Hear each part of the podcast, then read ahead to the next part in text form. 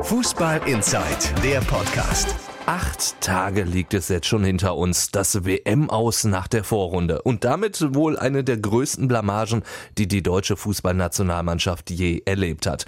Trotzdem sagt sich Bundestrainer Jogi Löw, ich mache weiter.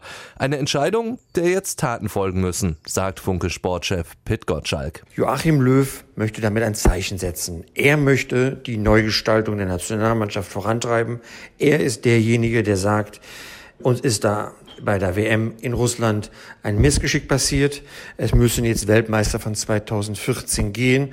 Und ich bin derjenige, der sagt, ich weiß, wie der Spielstil umgestellt und die Mannschaft wieder aufgestellt wird. Das ist erstmal von Hause aus eine sehr honorige Situation. Warum? Normalerweise bei jeder Firma ist es doch so, dass wenn etwas nicht so aufgegangen ist, wie es geplant war, dass der Chef zu seinem Oberchef muss und muss sich erklären und muss eine Analyse geben, warum das alles schiefgelaufen ist. Und wenn man dann gemeinsam feststellt, dass derjenige, der die Situation verbockt hat, anschließend dann auch die Situation wieder reparieren kann, dann wird ein Vertrag verlängert. In diesem Fall war es eben anders. Der DFB hat von Anfang an gesagt, schon bei der Vertragsverlängerung im Frühjahr, auch im Falle eines frühzeitigen Ausscheidens werden wir an diesem Bundestrainer festhalten. Ehrlich gesagt, das ehrt den DFB.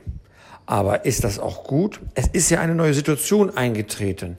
Es gibt einen Graben in der Nationalmannschaft zwischen den jüngeren Spielern, und den älteren Spielern, eben den Weltmeistern.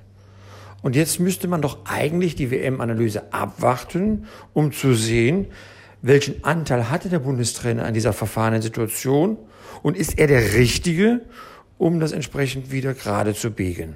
Aber diese Analyse hat man beim DFB nicht abwarten wollen, sondern hat von vornherein gesagt, nee, nee, du machst das mal und teile uns doch bitte mit, ob du auch dazu zur Verfügung stellst.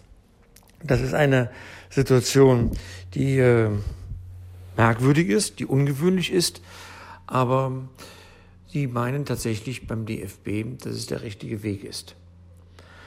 Ähm, ich habe diese Woche Gelegenheit gehabt, mit ähm, Vertrauten beim DFB dann auch zu reden und äh, die haben mir Erstaunliches erzählt. Sie haben mir deswegen erstaunlich erzählt, weil sie sagten, tatsächlich ist Joachim Löw total tatenlustig, stabil, stark.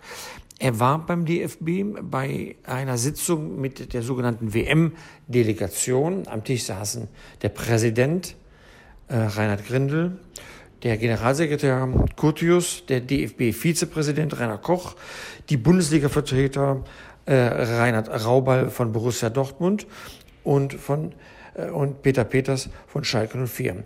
Und alle sagten sie, sie waren überrascht, wie stabil, das heißt zuversichtlich äh, Joachim Löw aufgetreten ist. Und deswegen waren sie auch überzeugt, dass es der richtige ist.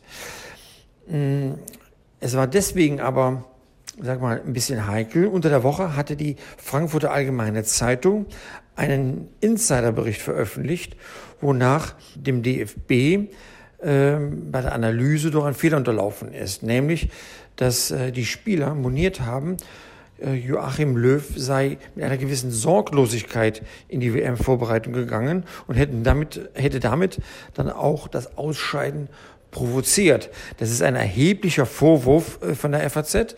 Ähm, die FAZ nennt keine Namen, welche Spieler ihnen da diese Information gesteckt haben. Aber man hätte das mal prüfen sollen. Der DFB hat das ignoriert und gesagt, wir lassen uns von unserem Weg ähm, nicht abbringen. Was wird jetzt passieren? Ähm, der Bundestrainer wird zusammen mit Teammanager Oliver Bierhoff die Analyse nachreichen müssen, nämlich ähm, es sind dann ganz entscheidende Fragen zu beantworten. Drei sehe ich in erster Linie. Erstens, kann Deutschland so weiter Ballbesitz Fußball spielen wie bisher? Eine ganz zentrale Frage. Erstens. Zweitens, welche personellen Konsequenzen hat ähm, der neue Spielstil, der vielleicht jetzt kreiert wird? Drittens, wie reagiert die Öffentlichkeit auf Joachim Löw. Ich möchte das mal ganz kurz nacheinander erklären.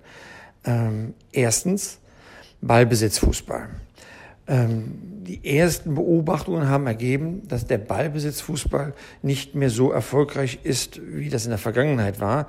Spanien ausgeschieden, Deutschland ausgeschieden, sondern man kann beobachten, und das hat man beim DFB schon gesagt, viele Mannschaften, die erfolgreich sind, stellen hinten eine stabile Abwehr hin, Ochsen, wie man sie nennt, und lässt vorne kreative Spieler dann ihr Ding machen. Man kann das beobachten bei den Franzosen. Hinten verbarrikadieren, vorne Mappé und Griezmann. Oder bei den Brasilianern. Hinten verbarrikadieren, vorne Coutinho und Neymar. Oder auch bei den Engländern. Hinten dicht und dann Kane, der wird das schon irgendwie richten. Hat das vielleicht etwas ähm, zu tun mit der deutschen Mannschaft, dass man die, ähm, den Spielstil ändern muss? Davon ist Löw überzeugt. Und bei dieser Frage kommt es natürlich darauf an, wenn Deutschland anders spielt, das war der zweite Punkt, mit welchen Spielern kann man das machen? 633 äh, Pässe spielte Deutschland im Spiel gegen Südkorea. Allein 119 von Kroos. Und man hat das nicht das Gefühl gehabt, ähm, dass doch eine Initiative ausgeht auf dem Spielfeld, das Spiel in irgendeiner Weise entscheidend zu beeinflussen ist dann eine Passmaschine wie groß überhaupt noch der richtige, äh, sagen wir, der richtige Mann dann für eine veränderte Spielweise? Ganz wichtige Fragen. Man hat sich ähm, sagen wir, vereinbart beim DFB, dass Löw jetzt bis zum nächsten Länderspiel am 6. September gegen Frankreich mit den Spielern, mit denen er zusammenarbeiten will und mit Spielern, mit denen er nicht mehr zusammenarbeiten will, Einzelgespräche führt und dann wird man Rücktritte erleben oder Spieler, die nicht mehr eingeladen werden. Drittens müssen wir aber sehr ernst nehmen, dass die Deutschen, ähnlich wie lustigerweise bei Bundeskanzlerin Merkel, eine gewisse, ähm, in gewisser Weise überdrüssig sind, ähm, was Löw äh, tut. Es gibt viele Stimmen, die sagen, naja, es sollte eine Veränderung her. Neuanfang hat auch etwas immer mit neuen Köpfen zu tun. Und sie glauben nicht unbedingt, dass ähm, Löw der richtige Mann für den, für den Neuanfang ist. Äh, Umfragen zufolge äh, ist das keine Mehrheit, aber doch ein beträchtlicher Anteil äh, von Kritikern. Man muss abwarten, ob die Nationalmannschaft da den Kredit bekommt, den sie eigentlich verdient. Wir haben es ja erlebt seit, der, seit dem WM-Titel 2014, dass nicht mehr jedes Länderspiel in Deutschland ausverkauft ist. Ähm, man spricht von einer gewissen Entfremdung. Ich habe darüber mit Oliver Bierhoff reden können. Oliver Bierhoff sagt, vieles hängt auch vom Erfolg ab. Hat man Erfolg, sieht man vieles nach. Ähm, dann äh, war auch alles richtig, was man entschieden hat. Und wenn wir jetzt mal der Erfolg ausbleibt, dann ähm, wird es natürlich schwierig, sowas dann auch zu vermitteln, warum mit Marketing Geld eingenommen wird, das ja letzten Endes auch in die, in die Amateurbereiche und Jugendbereiche einfließt. Insofern, die Nationalmannschaft ist gerade eine Baustelle, es ist spannend, Löw bleibt, Bierhoff bleibt und äh, uns bleibt nichts anderes übrig, als jetzt zu sehen, wer über den Sommer äh, zurücktritt oder doch bleibt von der Mannschaft.